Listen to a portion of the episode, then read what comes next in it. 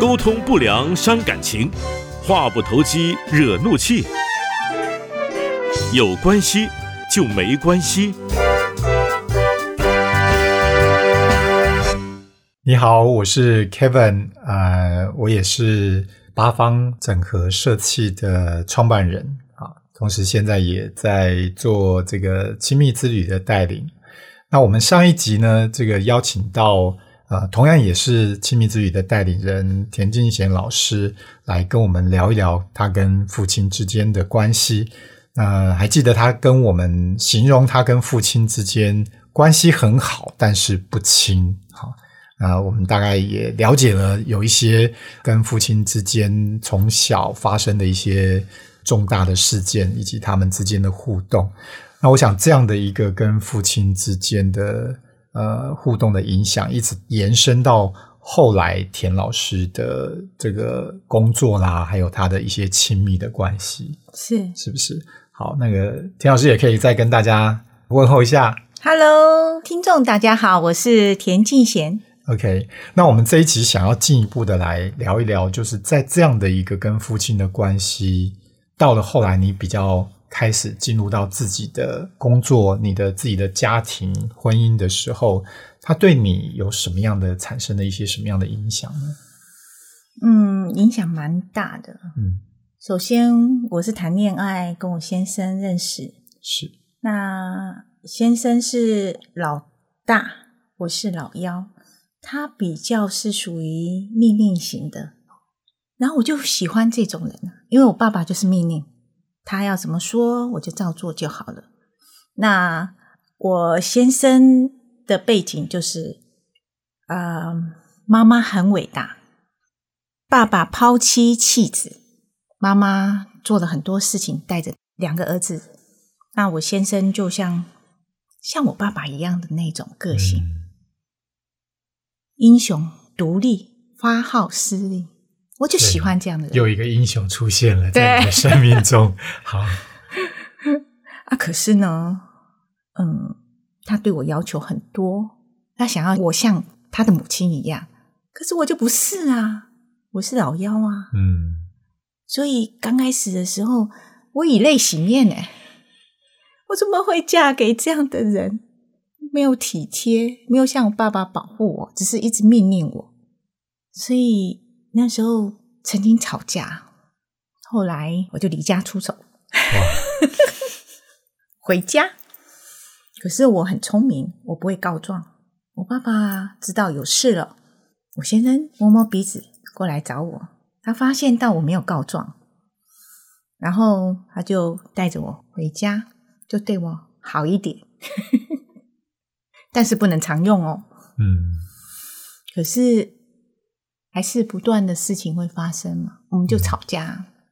我的婆婆看不下去啊，嗯说：“你们搬出去住好了啊。”那我们搬出去住，那时候我真的很痛苦啊，我好像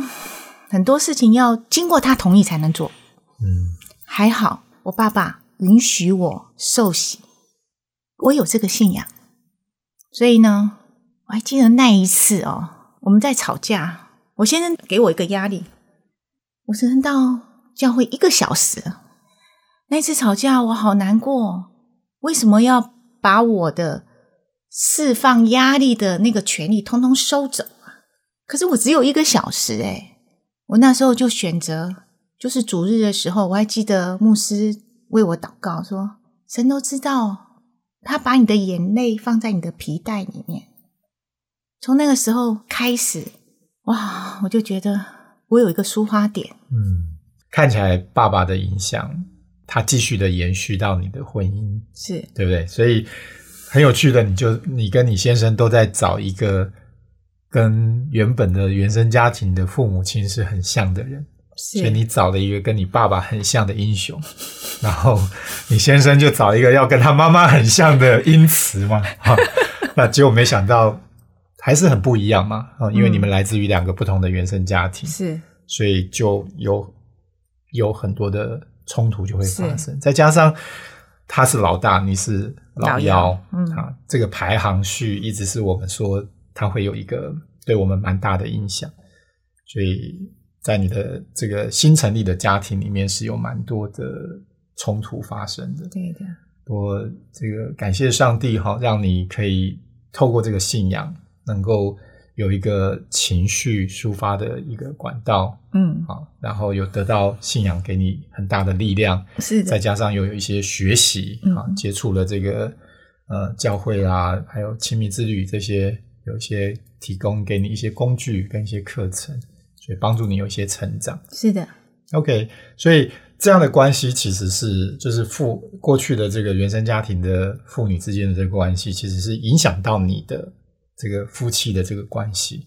对，那还有影响到其他的关系吗？嗯、长官也有啦，嗯对怎么说呢？可以稍微让我们了解一下这个发生的背景。我刚刚说到是说他一个命令我照做就好，对不对？嗯所以我会喜欢跟这样的人合作。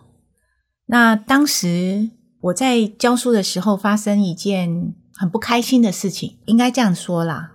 就是我是被人本基金会霸凌的一个老师，嗯我只不过打一个孩子两次手心，可是我却官司缠身，而我的长官跟我讲说，你要写自请处分书，如果你不写的话，哈，我就不管你。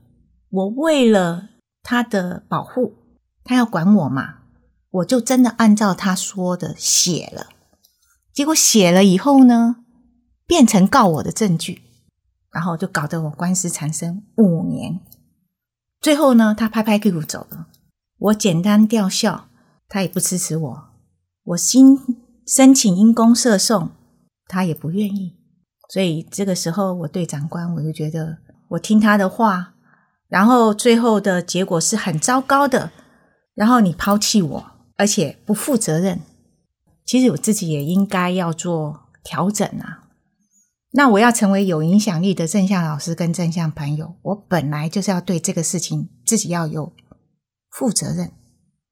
后来我有警觉到，是因为爸爸给我的一个部分，我就是他一个命令，我照做就好了。就算是我爸爸，他想要保护我，可能他不能保护我一辈子啊。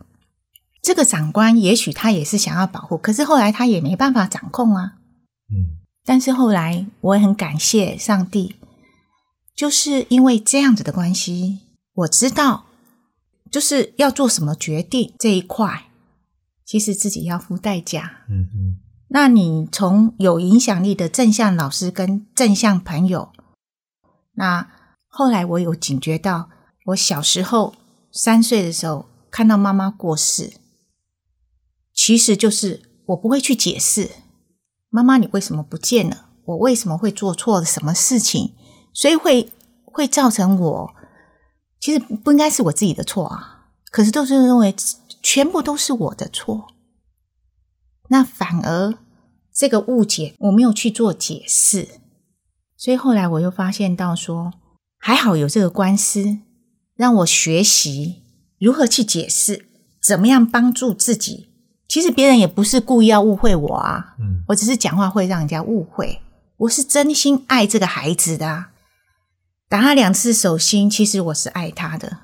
只不过我刚好遇到一个是可能也是原生家庭上面有一些受伤的，他反应的很激烈，然后我也不知道该怎么处理，所以我就觉得这也是让我进一步要去做修正，嗯要长大。，OK。因为我刚刚觉得很棒的事情哈，就是刚刚田老师你在回忆这个学校长官的这个事件哦，好像在一开始的时候，那个就像是你又回到父亲的那个很权威的角色，但是你是一个很服从、很顺服的角色。是。那你会有一个期待，是你像小的时候，只要躲回到爸爸的肩膀之下，你觉得你就会是一个很安全的，他会保护你，他是。会照顾你，是，所以你就完全不用负什么责任，你就是听他叫你做什么你就做什么。对对。对，所以你一样在复制以前那样的一个小女孩对父亲的那样的一个方式，可是没想到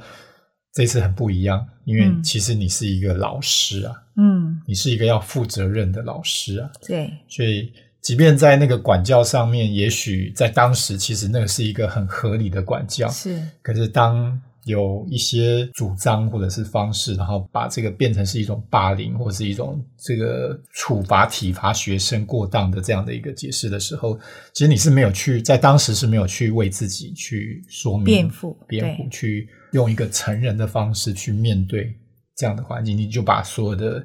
期待就放在这个长官身上，对，所以当这个长官不是照你的期待去做的时候，其实你是就像那个当时的小女孩一样，就完全呃把那个责任就好像就一肩扛下了。嗯，所以难怪你当时可能是又是另外一个很受伤的一个经验。是的，所以我对权威的人会有一点距离。嗯我听你的话，到最后你会不会就不见了啊、嗯，就是会还是跟长官不会亲啊？是嗯，但真的是在哪里跌倒，在哪里站起来。是的啊所以那个嗯事件似乎也是对你来讲是一个生命的转折点。对，让你真正的从小女孩长大成熟，成为一个要自己去负责任的一个可以影响别人的老师。我觉得沟通这一块是我学习到的。嗯对，那因为以往的部分就是长官，我我会对他的一些命令，呃，我会选择要照做还是不照做。然后还有一点是说，你会不会我照你的意思做了以后，你就拍拍屁股走掉了呢？哎呦不守信用呢？所以我会对长官方面会有一些防备，我不信任他，这是我过去的一个部分。后来还好，我们教会也有一个训练。当时牧师在讲他的故事的时候，我突然间有个想法，其实你要去沟通啊。所以后来发现，我可以跟长官沟通一下，我也可以跟我在天的父亲沟通一下，我也可以跟我先生沟通一下，用对的方法。是不会因为他是权威，他说的话就一定是对的，是也不会因为他是长官，好像就把责任就全部丢到他身上。对的，就是你自己还是要负你应该要负的责任，你要负责把你所坚持你觉得对的，你要去表达出来。是的，只是你用一个比较温和的、坚定的态度，嗯不管是对你的长官、对你的先生，甚至回过头对你在天上的爸爸。嗯嗯。嗯，那之前好像也听到田老师有讲到，跟孩子之间是不是也会有类似的这样的一个情况？就是因为角色互换了嘛，你也有那个权威的角色，所以你有你有经历了呃怎么样的一个过程？跟你的孩子，你们关系好吗？会亲密吗？也一样啊，就是我很爱他们，可是也不亲。我大女儿跟我讲话，她说：“妈妈，你讲这些话很无趣啊。”我就跟她讲说：“我就是不会聊天啊，我也不知道怎么跟你聊啊，可是我就是爱你啊。”对，然后我跟我儿子来讲，他的世界就在网络的世界里面，我也不知道要怎么样跟他讲，我只会不要太晚睡啊，然后重复那些话，可是是没有效果的。对，道理他都懂。然后甚至呢，我做错了一个很重要的事，我后来有后悔，我跟他道歉。我跟他讲一件事情，他没有听哦，他正在忙线上的东西啊。我就把他所爱的那些漫画、啊、杂志啊或什么扔了，放到车上。不过我儿子很聪明啊，他找他爸爸，嗯，爸爸就会骂我一顿啊。但是我我不会说把他搬回来。我跟儿子讲过啊，他如果要他自己来搬回来啊，至少我挽回了一点点面子。后来我就有跟我先生沟通，你不要在孩子的面前骂我，我们慢慢慢慢有磨合。嗯啊，因为我现在有一个习惯哈，就是我觉得这个很好，也提供给 p a x k 的朋友听哦。我一个有一点自我言语，就是我晚上睡觉前，我一定会跟我的先生说：“爸爸，我爱你啊，爸爸你爱我。”我现在也跟我的孩子说：“我的儿子女儿爱我，我也爱他们，我就管他们真的有没有表达出爱了。我就是在睡觉前做一个非常开心的晚上的时候一个开心的动作。这个是不是你以前不会做的事情？对，因为你爸爸从来不这么对你。是，但是你是怎么知道这件事情很重要的？因为我发现到我先生对我的态度完全不一样。哦，因为我刚开始的时候，他就觉得我是录音机，可是他很享受。即便是录音机，但是我跟你讲，后来他真的不会在我孩子的面前骂我。嗯哼，可能因为我关系好，我以前的地位是在孩子的下面，慢慢我跟我的孩子是同等了。嗯，后来发现到他有帮我提升到妈妈的位置了。嗯，就是他在孩子面前会尊重你，对对不对？但是即便说他可能对你有一些不同的意见看法，但是他也不会直接去戳破你，或者是直接就是去跟你做相反的意见的表达，在孩子面前。对对，因为我跟他讲过了，因为就是关系好了嘛，才能会听见啊。嗯哼嗯哼，我关系不好，那你一定就不会听我的。是是，所以你后来你做这样的一些修正调整，你跟孩子之间有什么不一样吗？那个关系？嗯，应该很感谢我有上线上亲密之语，而且是当老师啊，所以有时候会复习一下。那我发现到我最近跟我儿子的关系啊，也许他还是晚上没有睡觉，可能打了啊，白天在睡啊，哈。那我会责备他。以前呢，他就对我一个负面诠释，妈妈就是来骂人的。就是来碎碎念。对我，他正在激动的在那个部分的时候，他偏偏来干扰我，或者说我明明没有在打电动，我在做我的功课，他却跟我讲说你又在打电动了哈。嗯所以他后来有一次就是很生气，他不知道我在里面，他就把呃一些东西，就是我我也有在他房间的东西哈，嗯，那因为他去当兵嘛，那我必须要有一个空间，我搬家，所以他把那个东西丢到我的里面，然后骂脏话。嗯 可是那一次我处理的很好，对我就觉得，我就跟他讲说，当然有道歉，是说我没有尊重他隐私权，但是我也指责，就是告诉他错的地方，但是用温和跟坚定的态度。OK，所以从上一集到现在，我我我想我们听到了，呃，你为什么会跟父亲有那样的一个好像很关系很好，但是不亲的这样的一个互动，而这个这样的一个关系的模式，也影响到你跟你的先生，你跟你的长官，甚至你跟你的孩子。是好，如果你没有去觉察到，你没有去做一些刻意的想要去做一些改变，可能这个就不知不觉的继续的复制下去。是是，对但是我想，呃，谢谢田老师跟我们分享，有一个很不一样的结果，至少现在在往一个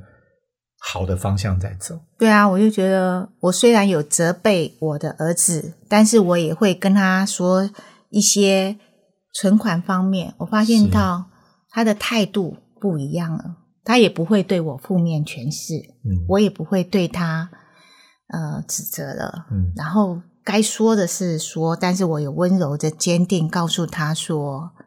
妈妈需要你重视健康，嗯。要找工作，是。我知道他有听进去的，嗯。嗯，所以看起来有一些来自于父亲的好的东西，你其实是可以继续的延续的。可是有一些来自于父亲对你，可能是反而是造成一些不好的影响，其实你是可以去把它切断的，嗯，是的，对不对？你你可以稍微再呃跟我们讲一下，哪些是你想要继续复制、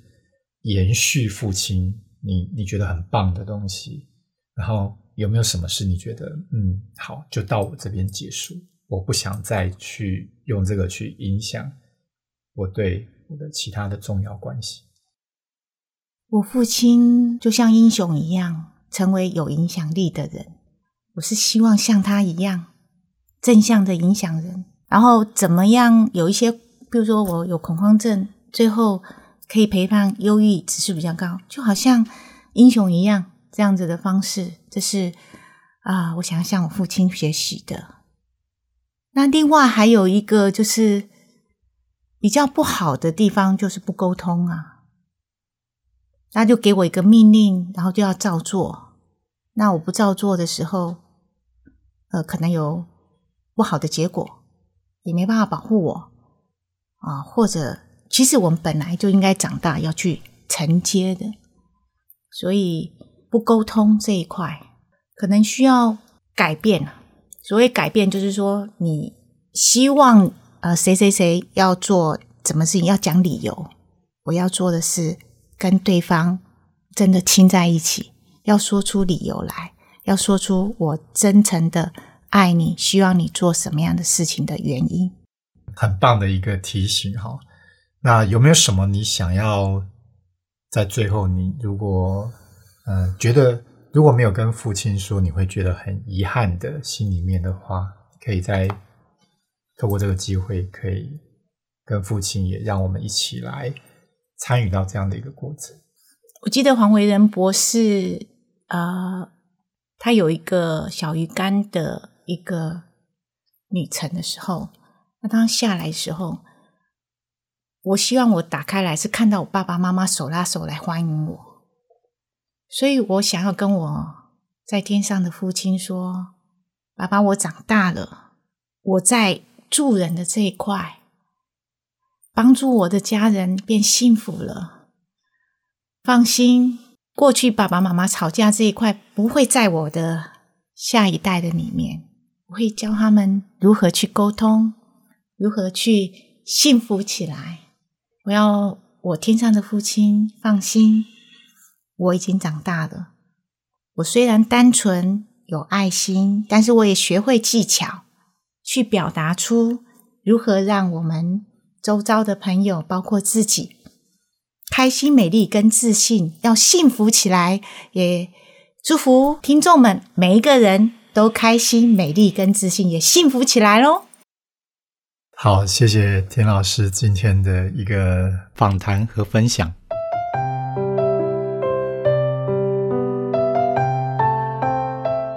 也许在很多的人生的每个人的人生路上，在小的时候，我们可能会经历到一些我们在当时没有办法去理解、去处理的一些事件。那这些事件呢，可能在当时对我们造成了很大的一些伤害。